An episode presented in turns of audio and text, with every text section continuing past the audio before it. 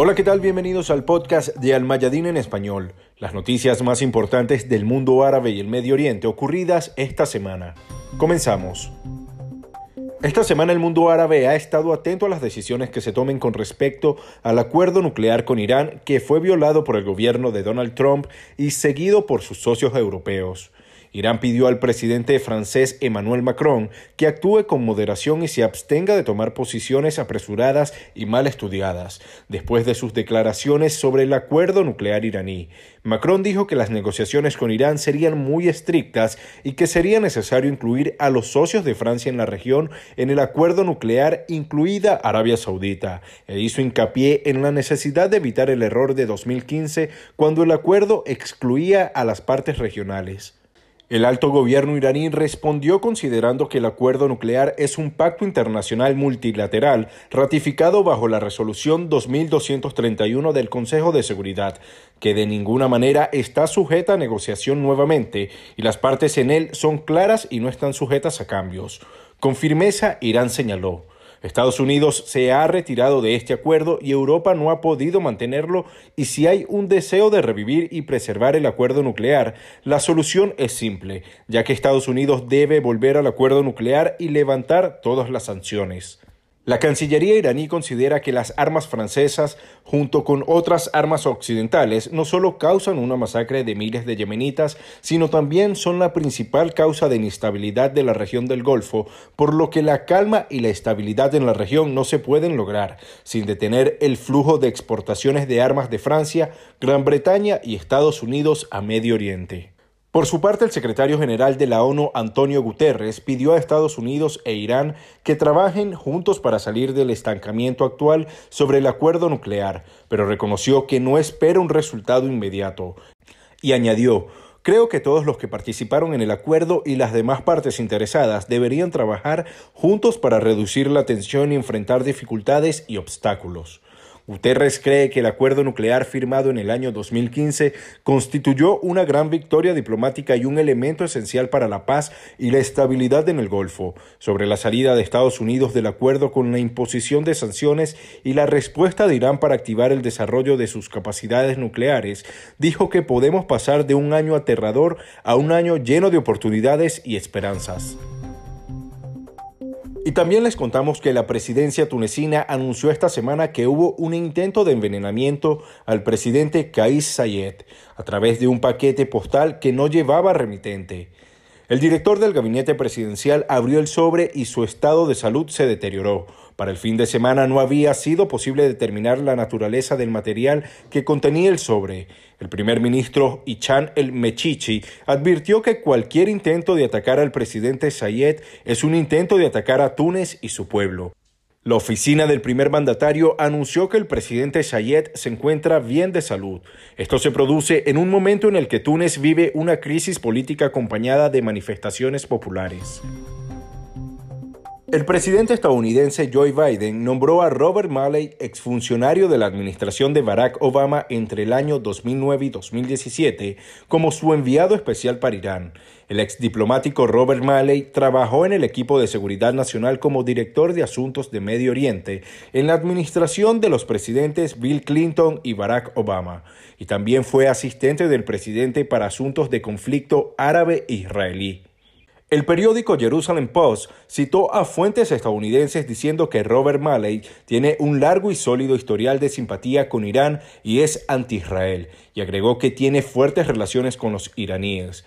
Robert Malley es considerado uno de los padrinos del acuerdo nuclear entre Irán y las principales potencias durante la era de Obama. Un análisis sobre lo que pudiera suceder con la nueva administración estadounidense hacia Irán arroja la necesidad de diálogo sobre temas regionales, diálogo con Siria, Irán y Hezbollah, y sus capacidades de defensa, señalando que el nombramiento de figuras flexibles como Malley busca activar la diplomacia y utilizarla para lograr soluciones a crisis que la administración Trump no pudo resolver, sino que las complicó más y fuerzas del Regimiento de Inteligencia de la Primera División del Ejército iraquí mató a dos efectivos terroristas.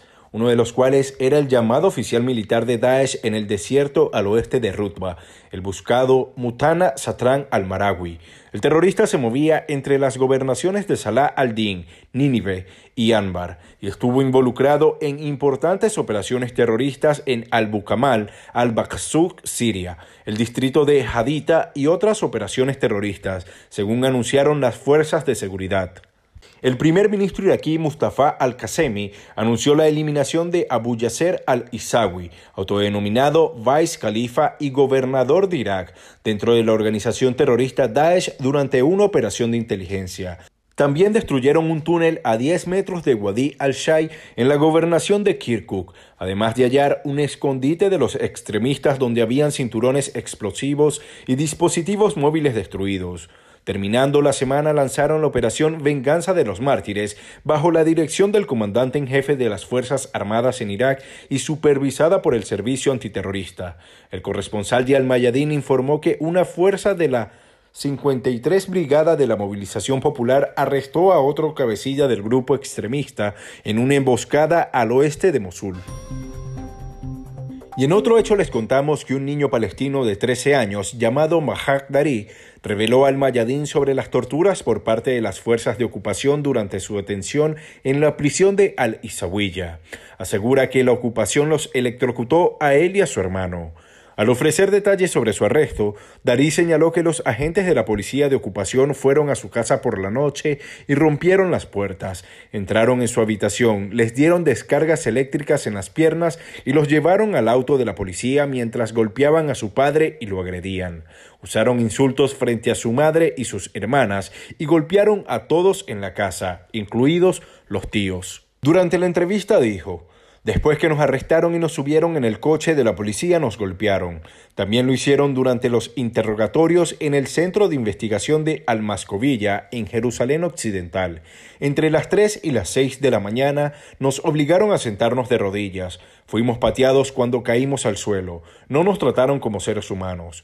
Los miembros de la familia presentaron un certificado registrado al Centro de Información No Gubernamental de Derechos Humanos Wadi Hilwe la ciudad de Isawiya es testigo de incursiones casi diarias de la policía israelí intercaladas con arrestos, golpizas y disparos de botes de gas lacrimógeno en medio de hogares palestinos abarrotados.